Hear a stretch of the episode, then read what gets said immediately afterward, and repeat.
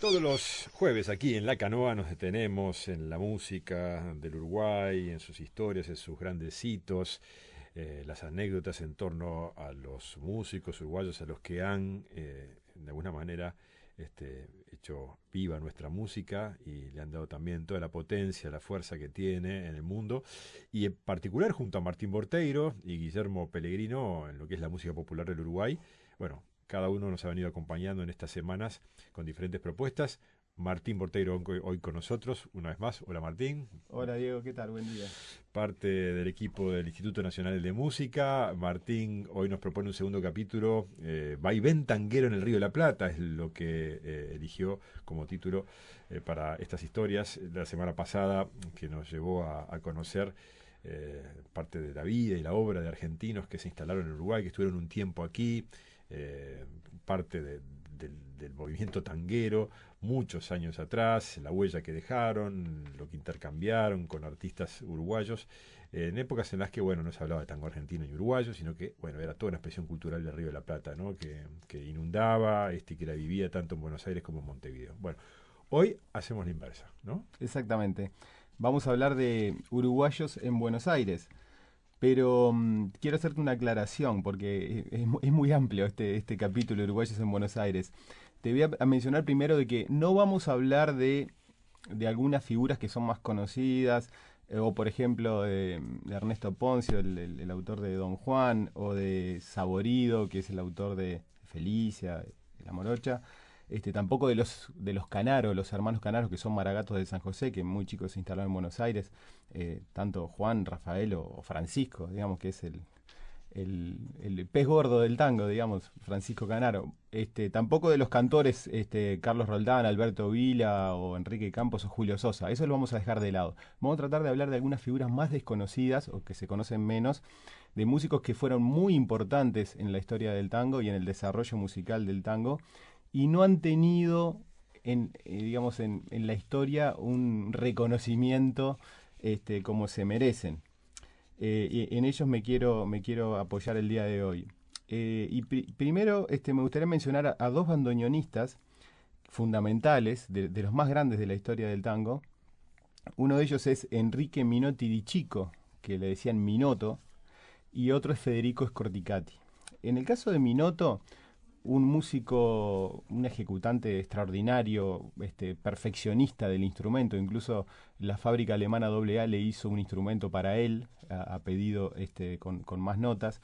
Em, eh, un músico que también este, em, en sus primeros conjuntos aquí eh, hizo orquesta con Alberto Alonso, el pianista, y hace la primera grabación de la comparsita en el año 17 con el conjunto Alonso Minotto.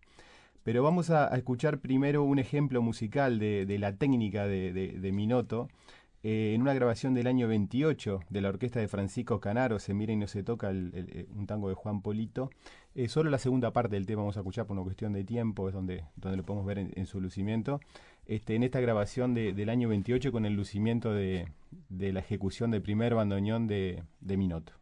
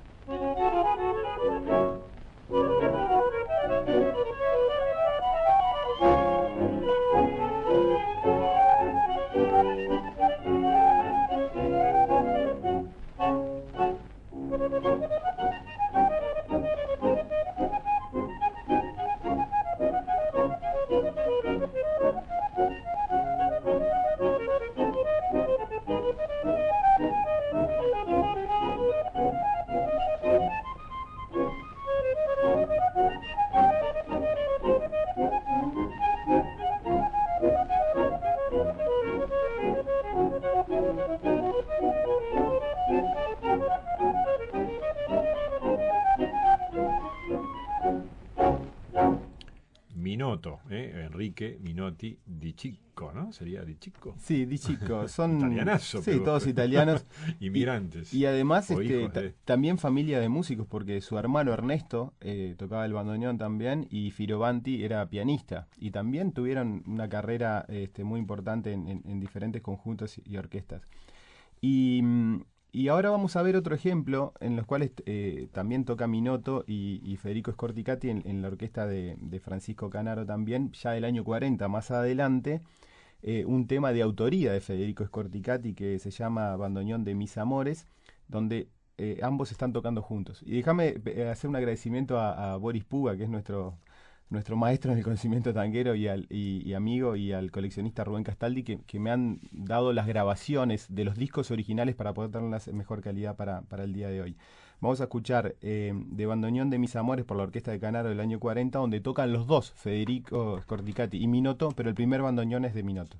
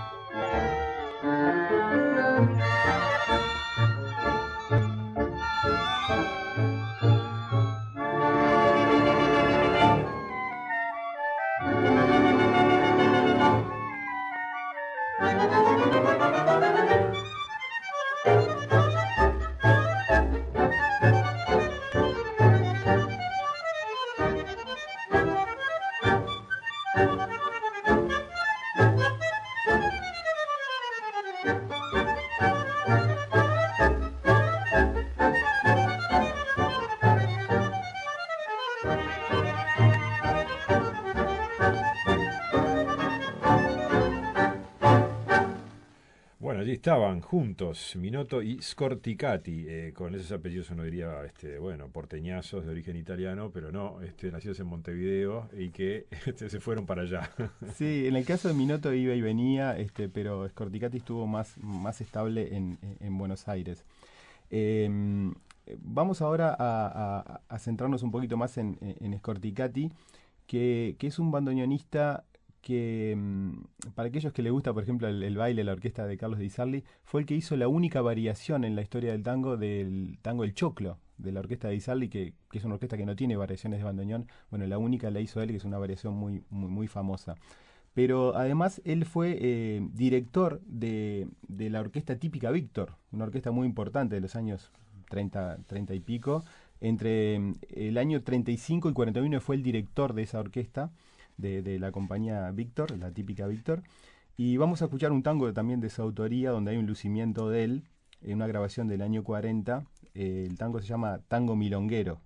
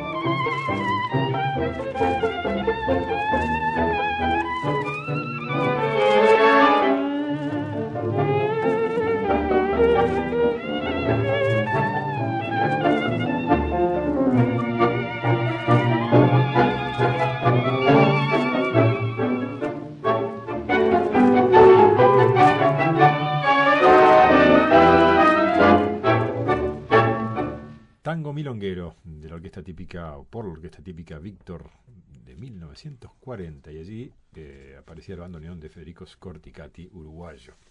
Exacto. Bueno, y ahora de estos virtuosos del bandoneón, este, nos vamos para las cuerdas. Vamos a hablar de, un violinista que realmente es bastante desconocido en la historia del tango, que se llama Julio Carrasco. Un violinista que em, nació en Montevideo, se fue a Europa muy jovencito, estuvo en la Sinfónica en Madrid y cuando se complicó la cosa con la Guerra Civil Española se vino para Buenos Aires, se vincula a Osvaldo Pugliese en los comienzos, eh, ya en el año 37, cuando tocan en el Café Germinal, cuando Corrientes era angosta todavía, y después ya en el año 39 cuando Pugliese arma la orquesta, y está casi 30 años tocando en la orquesta de Pugliese, una de las orquestas más importantes de la historia del tango, y es autor también de algunos tangos muy, muy, muy lindos, este, eh, grabados por, por, la orquesta de Pugliese, como Flor de Tango del año 45, el registro eh, de Floreo del 50 y Mi Lamento del 54. Eh, es un violinista que nunca fue primer violín de la orquesta, un poco por opción también. Tenía un perfil bastante bajo y no quiso asumir ese rol, pero sí hizo muchas tareas, por ejemplo, eh, administrativas de la orquesta, porque la orquesta este, era una cooperativa, la orquesta de Pugliese funcionaba como cooperativa y él también este, hacía eh, esas tareas. Y mm, se sabe muy poco. Hernán Volpe, un investigador argentino, ha recaudado algunos datos de él. Participa en, la, en las famosas giras de Pugliese por la Unión Soviética y China en el año 59 y por la gira que, hace por Japón en el año 65. Este, vamos a escuchar ahora este, un tango de, autoría de Julio Carrasco eh, con, con, una grabación del año 50 que es de Floreo.